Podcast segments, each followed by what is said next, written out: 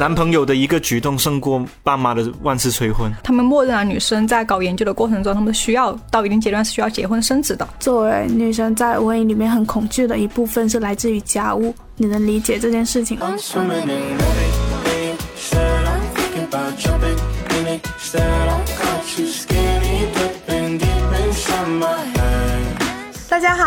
来到不把天聊死，我是仙草，我是阿车，我是米花。米花是我们今天来的新嘉宾。最近米花在公众号发了一篇文章，叫做《当我把恐婚情绪压在男朋友身上》。在那篇文章之外呢，因为我们平时聊了很多，米花还有许多就是关于女性恐婚的一些思考，所以今天我们就邀请了恐婚的米花和不恐婚的阿车一起来聊一聊恐婚这件事情。这个开头就非常像某某某说的开头。啊，我很好奇，米花，你男朋友看了那篇文章吗？应该没有看吧，因为这两天我和他对话都蛮小心翼翼的，希望他不会看到那篇文章。然后我看到他把他的微信背景图换成了我的猫，所以我觉得他应该是。没有看，要不米花讲一下那篇文章说了什么吗？大概就那篇文章其实大概讲的是我是一个因为恐婚，所以一直宣称自己是一个不婚主义者。但是呢，我的男朋友他是一个很憧憬婚姻的人。就我们俩在一起之前，我就已经告诉了他这件事情。但是我们最后还是在一起了。我们会因为一些关于婚姻的看法有过很多不同的争吵，对，然后这会影响到我们之间的就亲密关系。然后我最近就有了一些新的别的思考，关于不婚这件事情，就会觉得如果我足够爱他，以及我做好了相应的在婚姻内会遇到的各种问题，我如何防范和保护自己的话，那我因为爱这个人踏入婚姻也没有关系。哦，就是你已经从一个彻彻底底的不婚主义变成了一个，如果我做好了准备，那么结婚还是可以的这种。对对，哇，这是很重大的转变哦，听起来男朋友的一个举动胜过爸妈的万次催婚。胜过别人的，对啊，就是有点像是这种感觉，因为可能米花还是比我要小几岁嘛，呃，可能我面临的身边同龄人被爸妈催婚、被身边家人催婚的情况还是蛮多的，但有时候我心里面在想，其实有时候爸妈或者长辈的催婚，还真的比不上你的伴侣多做一件事情。是真的，因为他们说很多很多话都比不上说伴侣为你做了一件事情，让你开始对婚姻有了憧憬，或者说对于不婚这件事情有了一些一点动摇。其实我没有恐婚或者不恐婚这样的情绪的，我在我看来就是他可能就是到了某一个年龄我会去做的事情，所以我就会很好奇，因为我们同样都是女生，然后包括现在有很多女性会讲恐婚这件事情嘛，所以我还是挺想知道说，就是你对于婚姻的恐惧到底在恐惧的是什么？就是我自己，我会从很几个方面去看待它对于我作为女性的职业发展，它是有利还是有弊的。然后其实是我和这个男性在家庭内部的一个家务分工。然后我们是不是平等的？然后以及是他的家庭对我造成影响，就他，比如他的家庭会不会有催生小孩呀？就是我不会不会因为融入到一个新的家庭里面去，就会有一些不太好的摩擦。当然也可能我们不需要融入对方的家庭，这样 就自己建立新的家庭。对。然后还有另一点是很多。就是婚内可能会有出现的呃肢体暴力行为，因为在网上看到一个几年前的全国妇联的一个统计嘛，就平均七点四秒就会有个女性遭受丈夫的殴打，然后家暴致使她占妇女他杀原因的百分之四十以上，然后每年会有十五点七万妇女自杀，然后百分之六十是因为家庭暴力。对，我会觉得这个数据是蛮惊人的。然后我我的亲戚啊，或者是我身边的也会有这种情况，就是我自己比较担心这一点，就会有这四个方面的一个因素。但是因为我我自己谈恋爱之后，我和我男朋友的相处，我可能，呃，暴力这个东西并不是我们在恋爱中的我最担心的一个因素了。其实更多是来自于这四个方面，就是我的关于我对我的职业的考虑和我。对于就家庭的，就对方家庭的一个担忧和以及我自己的所谓的家务劳动的分担这些方面，其实它是综合起来的。就因为我男朋友降低我对暴力恐惧这一点的担心。因为我记得很好笑，她最开始跟她男朋友谈恋爱的时候，就跟他说：“我以后是不会跟你结婚的。”对我之前是给他说过这一点，因为我会觉得我之前是自己明确了我是不婚主义的，然后我觉得恋不恋爱没有关系，但是我遇到喜欢的人嘛，我又很担心。如果和他谈恋爱，会不会影响到他去寻找他想要结婚的对象？我会向他明确说，我以后不会和你结婚。如果你因为这个觉得我们的选择不一样的话，我们可以不恋爱。这样子嘛。然后他就觉得，他觉得他现在喜欢我，而且婚结婚是非常遥远的事情。他现在既然现既然我们现在互相喜欢，为什么现在不能在一起？他是想要在一起的。然后我就会说，那我们就可以在一起这样子。就是我很坦诚告诉他我的打算。就是如果有养过猫的人都知道，就是猫会有一个应激反应嘛，就是特别是有一些性格相对内向一点，或者是性子比较猛烈一点的猫，它们放在一个陌生的环境里面，或者是见到陌生人，它会有应激反应，就它可能会很警惕，它可能会伤害别人。其实我刚刚听起来就是。米花有点像是一只有应激反应的猫，就是可能跟男朋友刚在一起的时候，因为他说的那句话其实挺重的，语气很重，呃，不管是作为外人听起来，还是作为可能带入一下你男朋友当时的呃一个身份，我都会觉得说，哦，这句话其实挺重的，就我以后。不会跟你结婚这句话，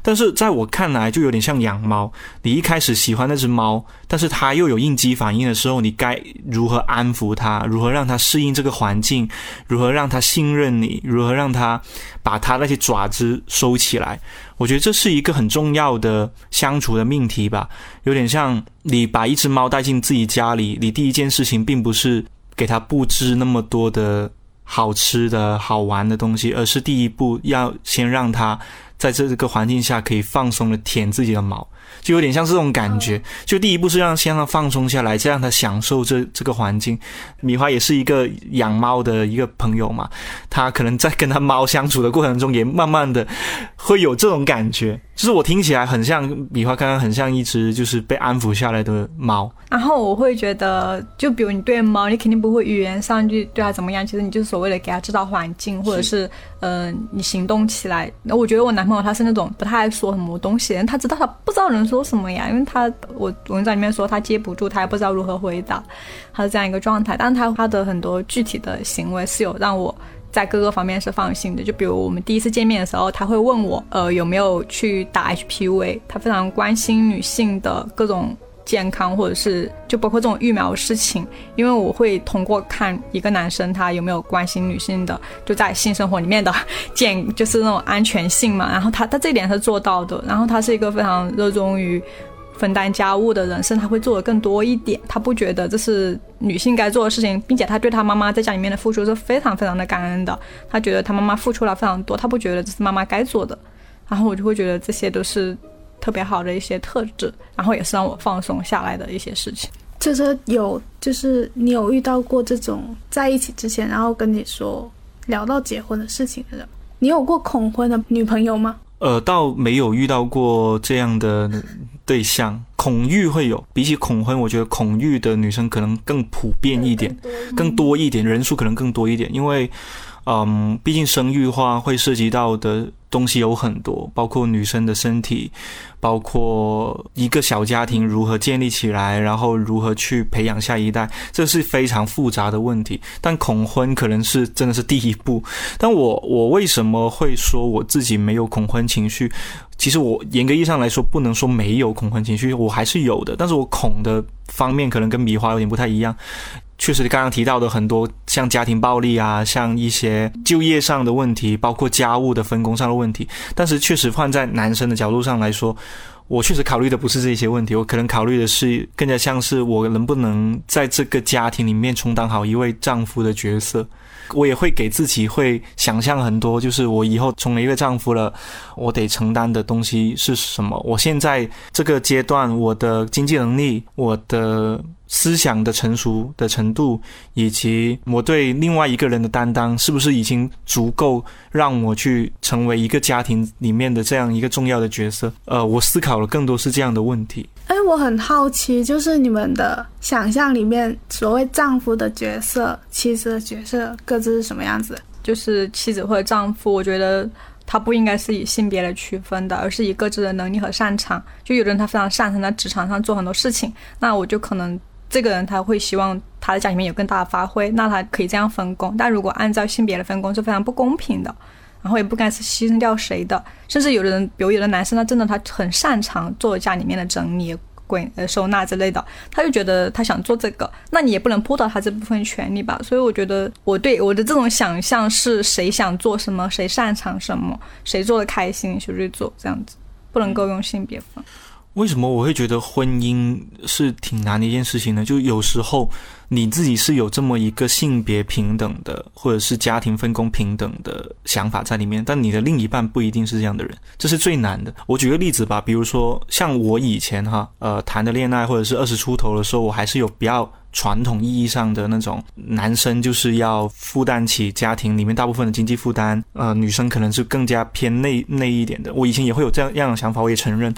但我是从哪一刻开始没有这样的想法？也是我就是现在正在谈谈恋爱嘛。我现在的女朋友在跟我了解的时候，她是已经说出了一句话，她说。我已经为我以后的婚姻存好了钱。刚听到那句话的时候，我是有点听不懂她的用意是什么的。然后我后来仔细想了一下，她的意思应该就是说，哦，以后就算赚不到钱什么的也无所谓，因为我们彼此都为婚姻做好了准备，我们各自做好自己的准备。然后我们现在遇到了一个喜欢的人，只是把这个准备摆上我们的日程里面而已，然后我们就可以顺理成章的去维护我们的关系，发展我们的关系。那我觉得这个东西对于我来说是一个很重要的信。信号有点像是我跟一个女生在交往或者接触的过程中，我我有时候会很担心，比如说他会不会觉得我会窝在家里，或者说我以后不出不出去赚钱呢？那就是一个怎么样严重的的事情。我也会担心对方可能是一个传统意义上的女生，她可能会觉得男生男人就应该多去赚钱，然后怎么样？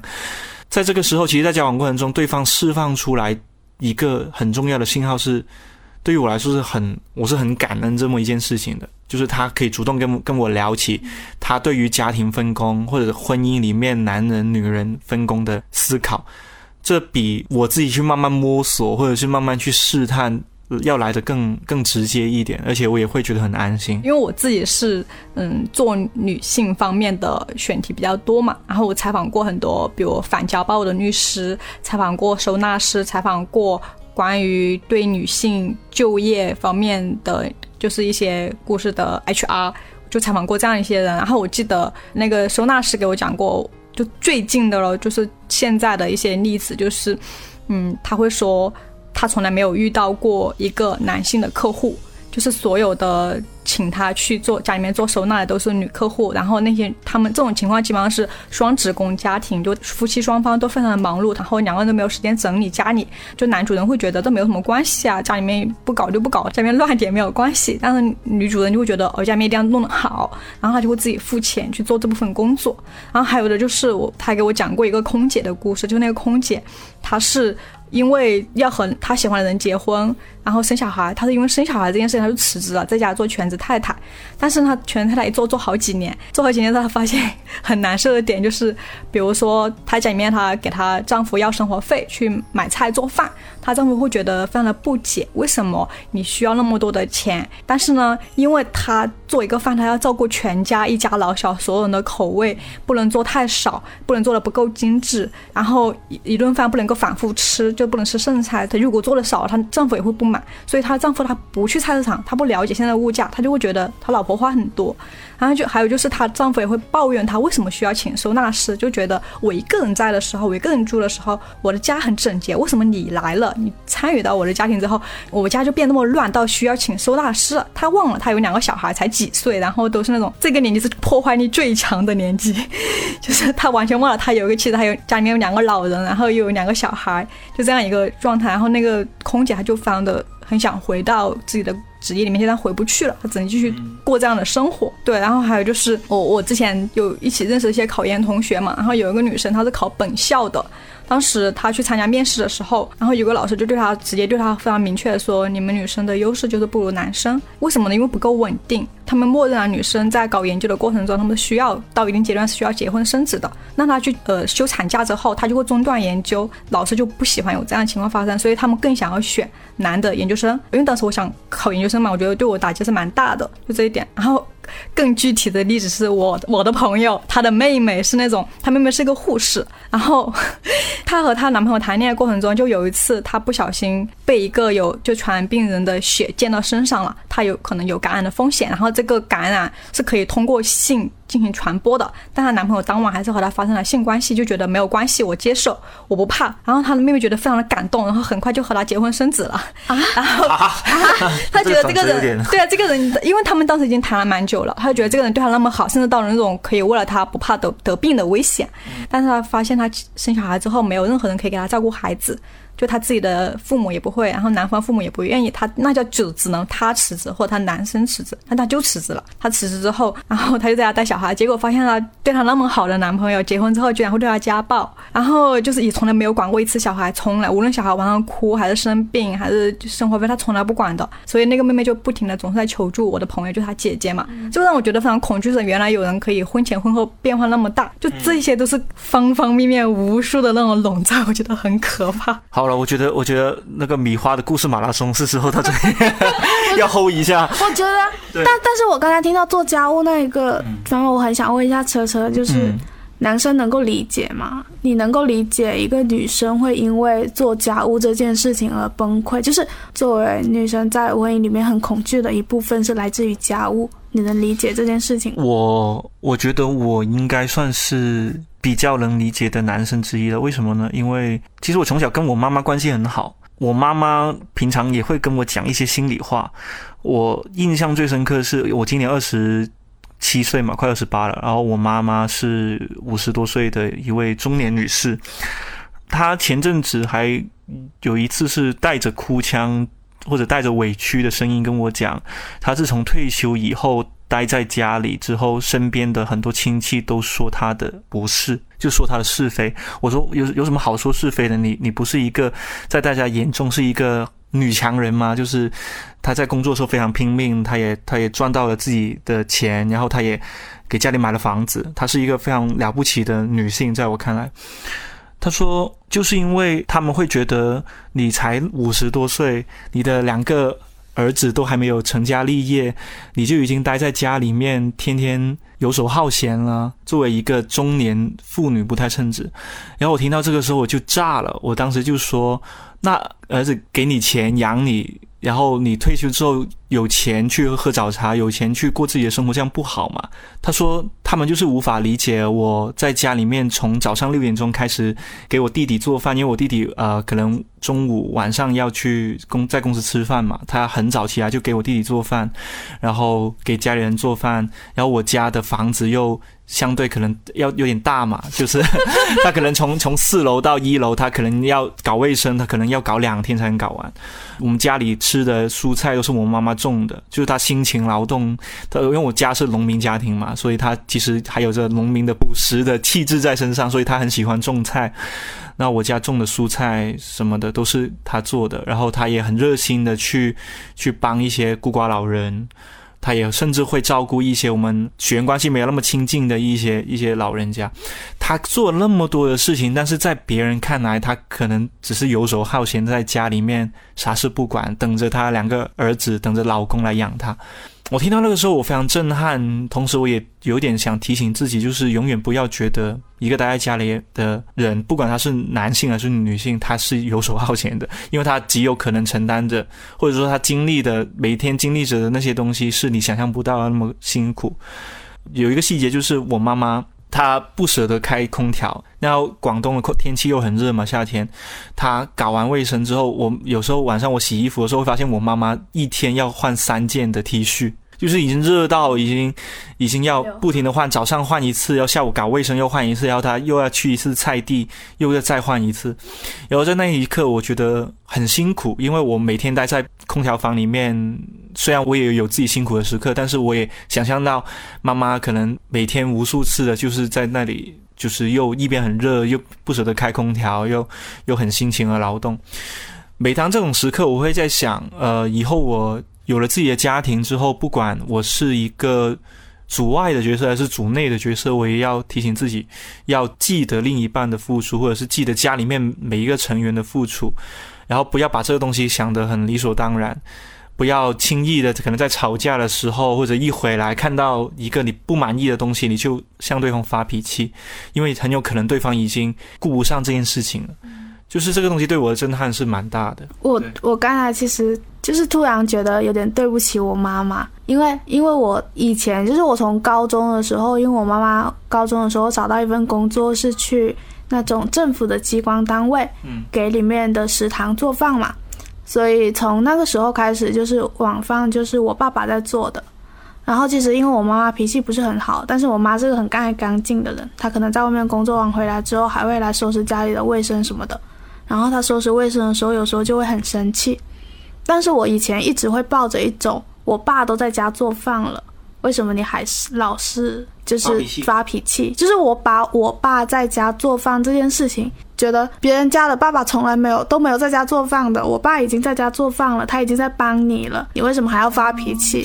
但是刚才你在讲的时候，我就突然意识到，我这种想法完全是错误。因为我爸在家做饭这件事情，他不是在帮我妈妈，她是在为这个家庭里面承担她该做的部分。然后为什么会对做家务这件事情，就是因为我以前也有过不理解，就是大家恐惧婚姻的时候，会恐惧里面这一部分做家务这么可怕的事情。我是等到后来有一次采访了一个结婚的女生嘛。然后她就在她的微博上发了很多关于婚后生活的微博。然后他有一条微博说：“他说我没有办法跟大家解释为什么我刚才会对着一床棉被哭出来。他说因为每年家里要换季收纳的时候，他说我找不到家里有一个地方是可以给我放我私人的东西的。他说这里要塞着就是丈夫的爸爸留下来的就是四处收纳下来那些纸，然后这里要放孩子用的东西。”那你要放丈夫的衣服，他说我找不到一个地方是放真正属于我个人的东西，然后他要面对面对一大床棉被，然后不知道怎么办，然后他就嚎啕大哭，然后我那时候就突然理解了，就是那种做家务对一个女生来说很恐惧的那部分，因为整个家庭的那种生活烦恼都在你身上，而且现在。的就特别是到现在二零二一年了，现在社会里绝大部分都是女性也要参与工作，他们的工作时间是同等的。但是如果回到家，你依然承多更多，因为呃文化习俗或者是因为大家惯性的思维，觉得哎女的就擅长呀，那你去做这个，你你甚至是带着一种我更擅长，那我去做吧的心态，你会崩的。除了这种很具体的家庭生活，还有一种恐惧是对于你们有。听说过那种婚姻里的孤独时刻吗？嗯。就是两个人没有了爱情之后，或者是没有爱情，但是只结婚的这一种。我有时候我觉得我我有时候对婚姻有一点点冒出来的那种恐惧，是恐惧这一种。所以这个就是婚姻给人的感觉，它这份契约是非常沉重的。它不是你像恋爱，你不不爱了，你分手就好。但是婚姻它又有离婚冷静期，又有财产的分割，有各个方面，你会觉得你们之间的切割没有那么容易。所以我感觉要解决这种所谓的冷淡期后不爱了的那种孤独感，可能就是降低分开的成本。嗯，但是现在并没有，现在反而是加重，所以又加剧了人们对婚姻的一种恐惧，这一层面的恐惧就是离婚成本。你们有看那个再见？爱人嘛，就是那个综艺里面，就是让三对离异的夫妻再重新凑在一起聊天嘛。那个他是三对夫妻，一对是已经离婚了，一对是就他离婚那对他们本来没有爱，然后在一起，后来撑不下去就离婚了。有一对是处于冷静期，有一对是还没有离婚，但是想离婚的一个状态。然后其实前两对大家只是觉得性格方面嘛，但是第三对的话会有非常明显的性别矛盾。就是他会那个女女生会觉得他在带一个小孩，然后那个男生他非常想成为一个父亲，但他又没有做好成为父亲的准备，然后当然他又会一直在逼那个女生，你为什么不能满足我做爸爸的愿望？那个倪萍说，我活到六十岁都没有听过这种话的，就是对啊，他会说那个家里面所有家务都是女生来做，而且女生来做饭给他吃嘛，他觉得我让他做饭我不做，是我为了让他就是给他机会照顾我，让他知道我很需要他，如果我能做，那我要他。干嘛？就就大概这种意思，就大家就觉得非常的非常的崩溃，而且他不理解，就是他妻子在为他做这些事情的时候有多么的辛苦，和他是觉得理所当然的。他会说做个菜多简单，我上网一分钟就收到食谱了，但他没有亲自去操作，觉得多么困难，然后大家觉得很夸张，就是怎么会有这样的非常幼稚，然后非常理所当然的那种男生。所以我会觉得，特别是看这种综艺哈，我会我突然间会觉得说，我们的长辈。或者，呃，年龄大一点的人，真的并不是说他们年龄大一点，对于婚姻的理解就会比我们这一群人要深深一点。我觉得本质上就是就婚姻议题到最后你会发现变成是变成一个性别议题，或者是变成一个个人价值观的一个讨论。就是你的价值观里面到到底有没有包含着体恤别人这一点？其实我觉得，如果你的价值观里面有包含着体恤别人这一点的话，最起码如果拥有这么一点的人，我我观察了他们的婚姻，你都不会是那种像刚刚米花提到的这种这么难理解对方，就完全不能理解为什么做一个菜这么简单，的确做不出来的，就根本不会不可能有这种故事发生。其实，你们有没有听说过那种比较正面一点的婚姻的例子呀？因为我最近在看那个《披荆斩棘的哥哥》，然后我就疯狂迷上李承铉，我还去把他带他女儿参加综艺那些片段给看了。然后他接受易立竞的采访的时候，他有去分享他做了好几年的全职奶爸，然后的一些就是心理路程嘛。他会说他已经带小孩的过程中已经处于了一种抑郁的状态，他甚至有那种带小孩的抑郁倾向。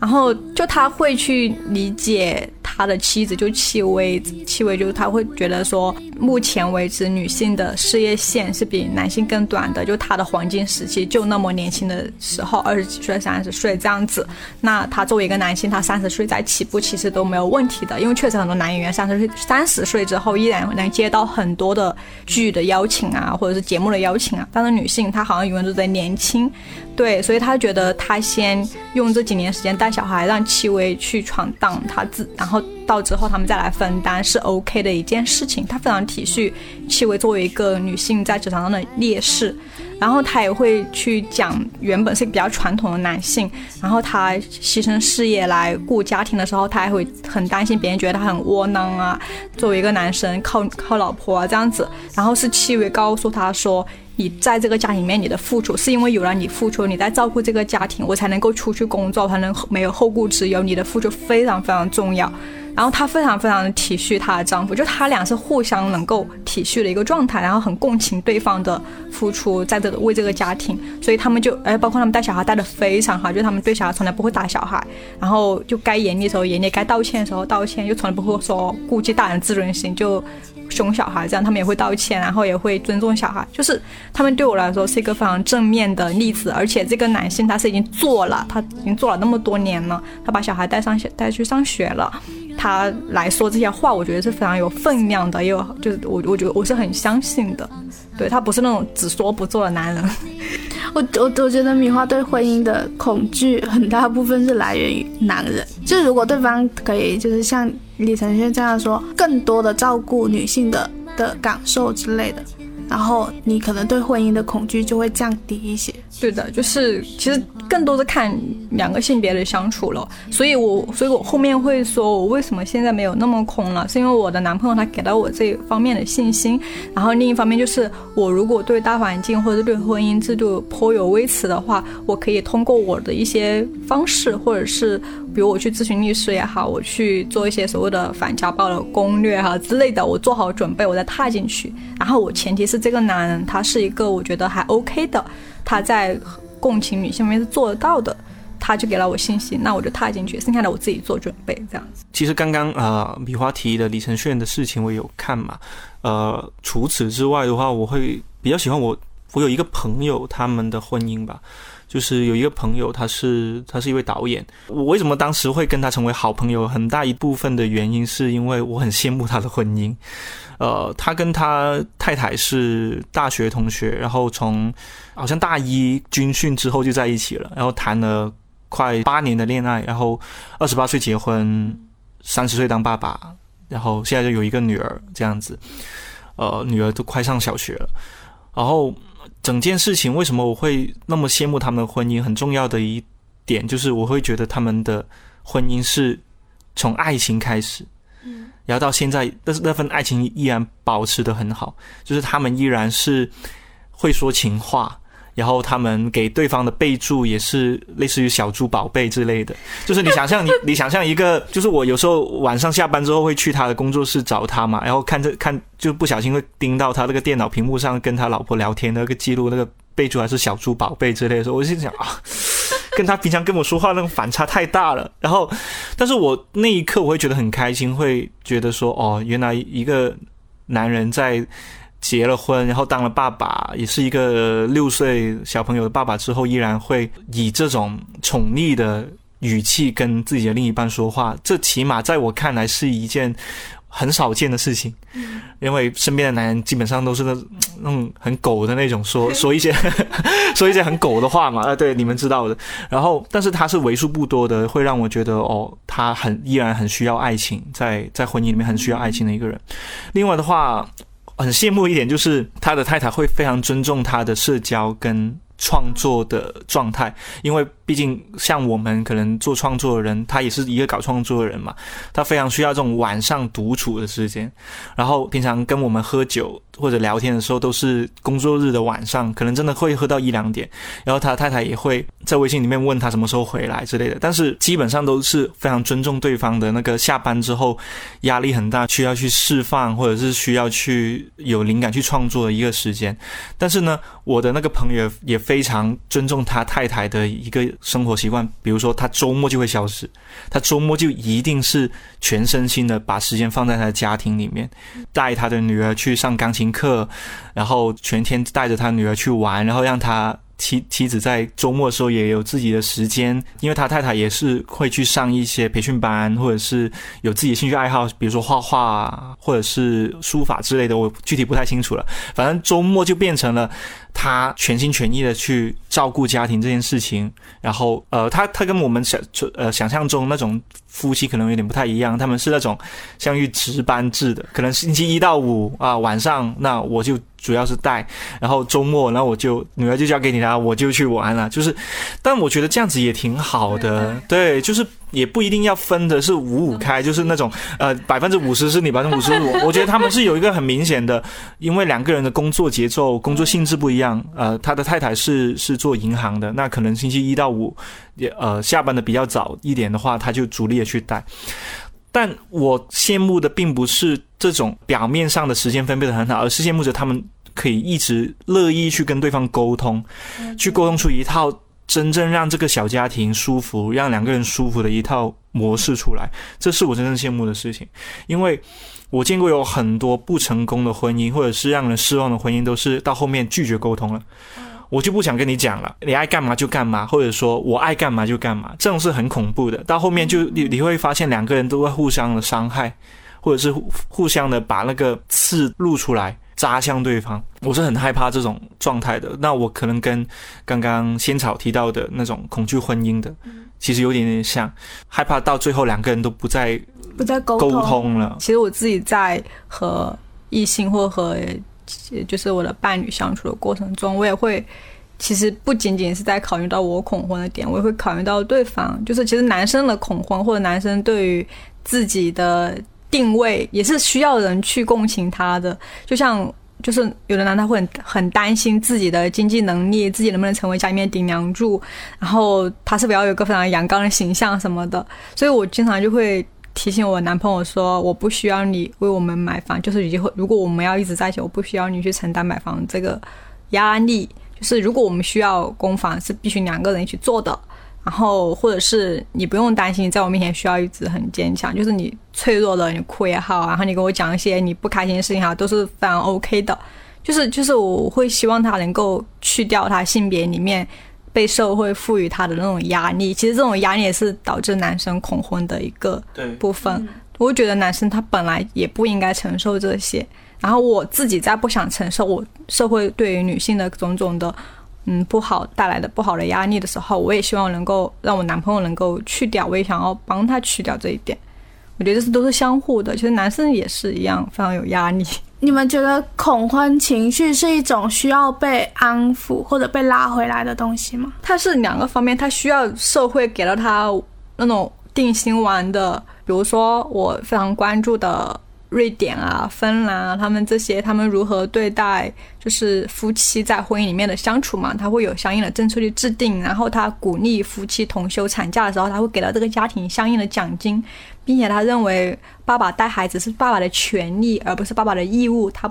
他们不接受妈妈一个人拥有孩子所有的时间，这样子就是是一种非常的好的价值观。我觉得是这样。我觉得就社会首先要给到相应的所谓的福利也好，政策也好，去支持到。哦，我们可以走进婚姻，就是这一对男女可以走进婚姻这样的定性嘛。然后其他的来自个人层面，个人部分就是我和我的伴侣两个人如何做，其实是两个方面。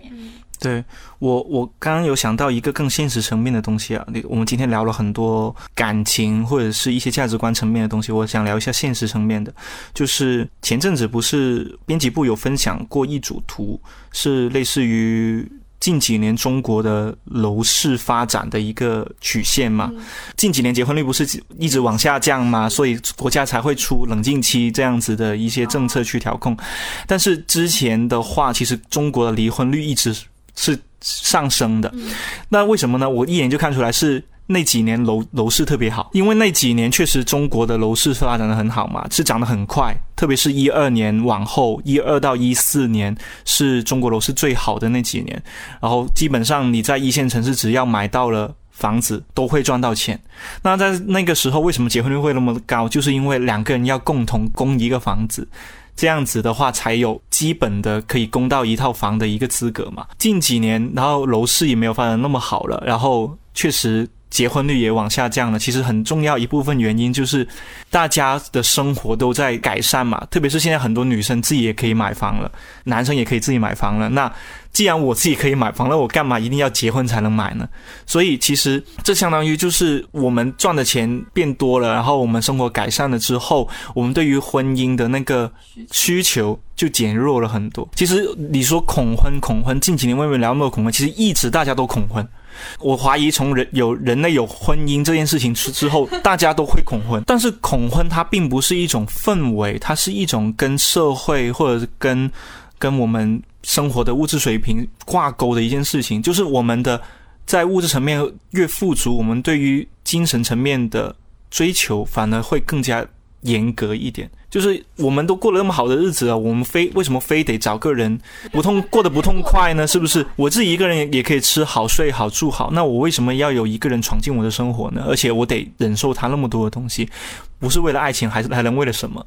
那所以，其实我们讨论恐婚也好，或者是同讨论那么多，大家越来越多人说不想结婚这件事情也好，其实本质上都都在讲一个问题，就是起码在物质层条件上得让自己感觉到。满足，或者是得得让自己感觉到开心。不管你赚的钱多钱少，你得让自己感到开心，再去考虑婚姻的问题，或者说不要把婚姻变成是一个哦，我结了婚，说不定对方就可以对吧？帮助到你。我觉得不要想这种问题，你先得先得想好如何让自己生活变得更好一点。哦，那个再见爱的那个综艺里面，他第一集就讲到嘛，他就说婚姻不是用来解决问题的，就是你不要在你生活里面有问题的时候。以为说结婚就可以解决了，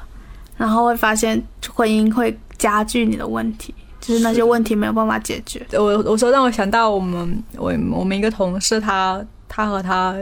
恋人谈恋爱的，就是关于爱情的认知，就是我们原本就应该是完整的个体，而不是因为我和你互补，然后你来解决了我什么问题，我来解决了你什么问题。我觉得这种我们原本就是完整的，然后。进入到一个关系里面是让能够让这个关系更稳定的，然后也不容易崩溃的。他好奇车车憧憬婚姻里面的什么？我其实很想，我我其实很想要我的家人看到我成家立立业，这是一个从小到大都有的一个愿望，就是我会觉得这是一个很神圣的，不管我是男的还是女的，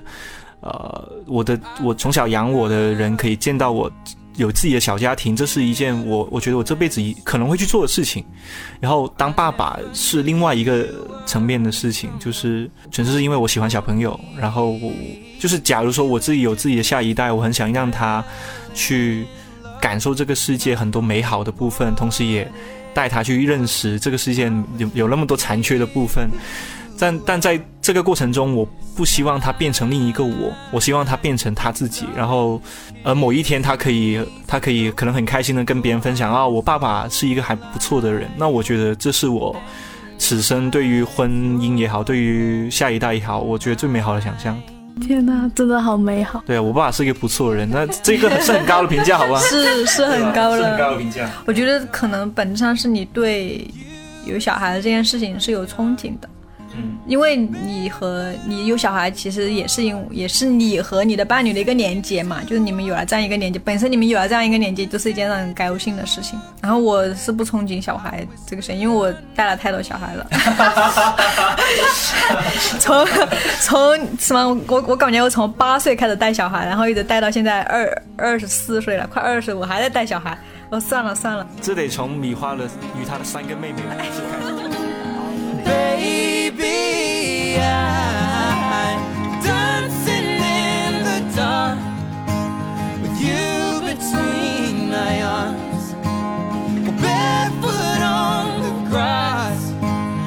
listening to our favorite song. I have faith